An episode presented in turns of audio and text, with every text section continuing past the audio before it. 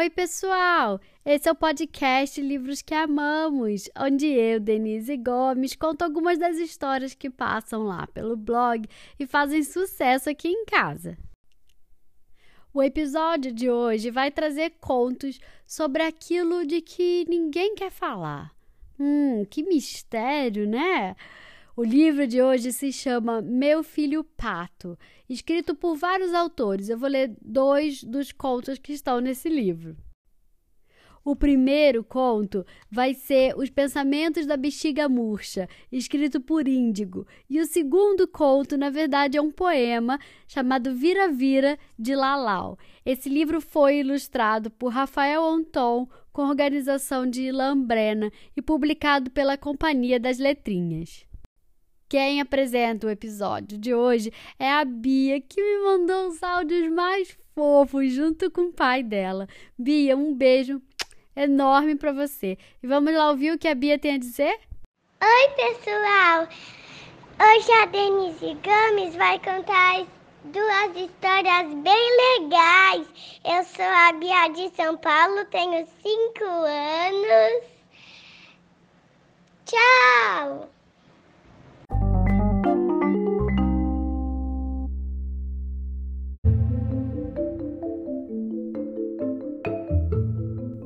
Os Pensamentos da Bexiga Murcha, escrito por Índigo. Dia após dia, Belinda ouvia o mesmo choramingo. Eu quero, eu quero. Nessa hora, ela suspirava e se espremia no meio do maço, pensando na fragilidade da vida. Não sem razão. Belinda, ao contrário de você e eu, podia estourar por qualquer coisinha. Por isso ela vivia num constante estado de medo.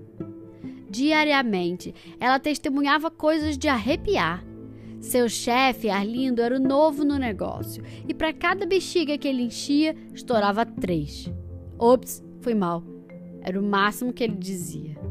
Encaixava outra bexiga no bocal do cilindro de gás hélio e tentava a sorte novamente. Belinda viu os pedaços de látex estirados pelo chão. Era um mórbido jogo de azar. Ser bexiga do Arlindo era por si só um atestado de resistência. Até o dia em que veio uma sequência frenética de eu quero, eu quero, eu quero, eu quero, eu quero. E ela foi escolhida. Segura firme, senão ela voa. Firme. Se você perguntasse a Belinda, ela diria que firme é um cilindro de ferro bem pesado. A menininha saltitante que agora segurava a ponta do seu barbante era tudo menos firme. Belinda tentou esvaziar a mente e não entrar em pânico. Muitas bexigas antes dela haviam passado por isso. É natural! Era o que tinha de pensar. Belinda tomou coragem e abriu os olhos. Foi aí que deu de cara com o homem de branco. No mundo das bexigas, o homem de branco é o equivalente à nossa dama de negro. Só que pior.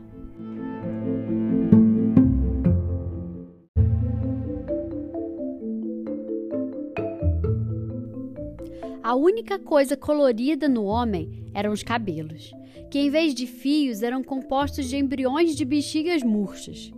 O homem arrancava bexigas da própria cabeça, metia na boca e soprava até que adquirissem forma de salsichão. Virar um salsichãozinho de bafo quente já seria bem humilhante, mas a coisa não parava aí. Em seguida, ele enroscava uma bexiga na outra e fazia uma sequência cruel de nós e distorções. Belinda ficou chocada. Seria esse o seu destino? Seguiu assistindo e viu que ao final, quando do emaranhado de bexigas estranguladas surgia um cachorrinho, as pessoas achavam lindo, aplaudiam. A menininha até saltitava. Foi assim que Belinda começou a subir. Como num filme, ela viu tudo diminuir. Menininha, pai, carrinhos de bebê tudo ficou bem firme no seu lugar enquanto Belinda ia embora numa subida constante rumo ao infinito. A menininha nem ergueu os braços. O pai nem levantou a cabeça. Os carros não bateram uns nos outros por causa daquilo que acontecia com Belinda. O mundo, na sua indiferença, mostrou que não se importava com aquela bexiga vermelha. Ela prendeu o fôlego, crente de que aquele seria o seu fim.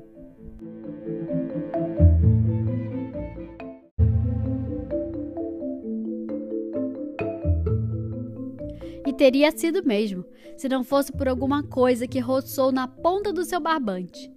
Um menino voador? Não, um menino que se contorcia num balanço voador. De soquinho em soquinho, Belinda foi se impulsionando até ele. E ele, com metade do corpo para fora do balanço, esticou bem o braço. Te peguei! Quando o menino apertou Belinda num forte abraço, ela ouviu seu coração. Abraçados, Caio e Belinda deram duas voltas completas na roda gigante. Olha, mãe! Olha, pai! gritou o menino apresentando-a aos pais. Assim que desceram, Caio pediu à mãe que amarrasse sua nova bexiga no passador da calça jeans. Caio e sua bexiga passearam pelo parque num ritmo confortável. O menino não saltitava como certas pessoas. Sentaram-se num banco e Caio ganhou uma nuvem para comer. Era algodão doce. Ela vinha espetada num palito de churrasco. De vez em quando, sua mãe roubava um pouquinho de nada. O pai tinha outra nuvem espetada só para ele. Belinda agora fazia parte de uma família que comia pedacinhos do céu. Quando despontou a primeira estrela, o pai sugeriu que fossem embora. Na época em que Belinda vivia amarrada ao cilindro de gás hélio, passava a noite a céu aberto. Muitas vezes viu estrelas se jogarem em sua direção.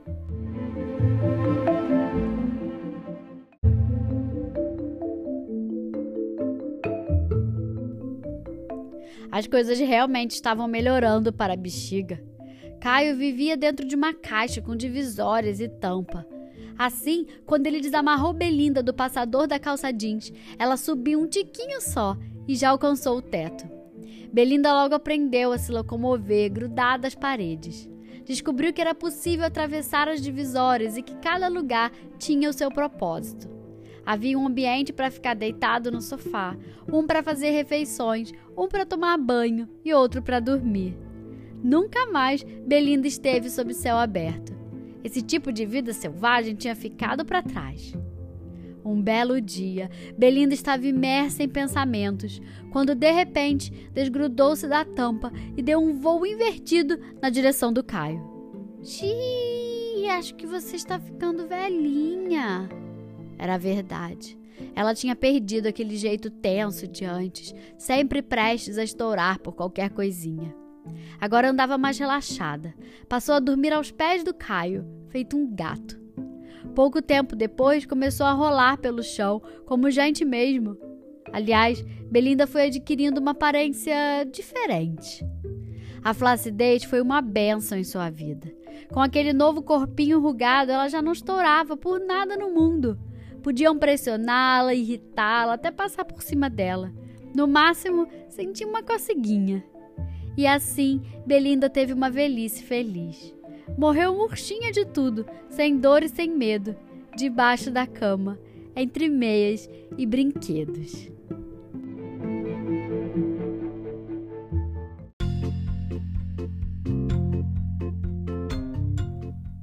Segundo conto, Vira-Vira, escrito por Lalau. A noite morre, nasce o dia. Passarinho, quando morre, vira melodia. A flor morre, nasce o perfume, vira estrela o vagalume. O trigo morre, nasce o pão. Floresta, quando morre, vira desilusão. O milho morre, nasce a pipoca, vira adubo a minhoca. O marmelo morre, nasce a marmelada. Palhaço, quando morre, vira gargalhada. Vira saudade quando morre gente querida. E da saudade nasce outra espécie de vida.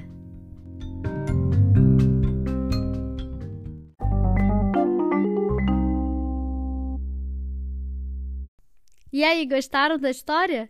Os contos de hoje foram Os Pensamentos da Bexiga Murcha, escrito por Índigo, e Vira Vira, escrito por Lalau. Ambos estão no livro Meu Filho Pato, organizado por Ilan Brennan, com ilustrações de Rafael Anton e publicado pela Companhia das Letrinhas. Se você gostou, compartilhe com seus amigos e me siga nas redes sociais. Eu estou no Facebook, no Instagram e no YouTube. E fiquem ligados, porque semana que vem sai uma nova história. Até mais!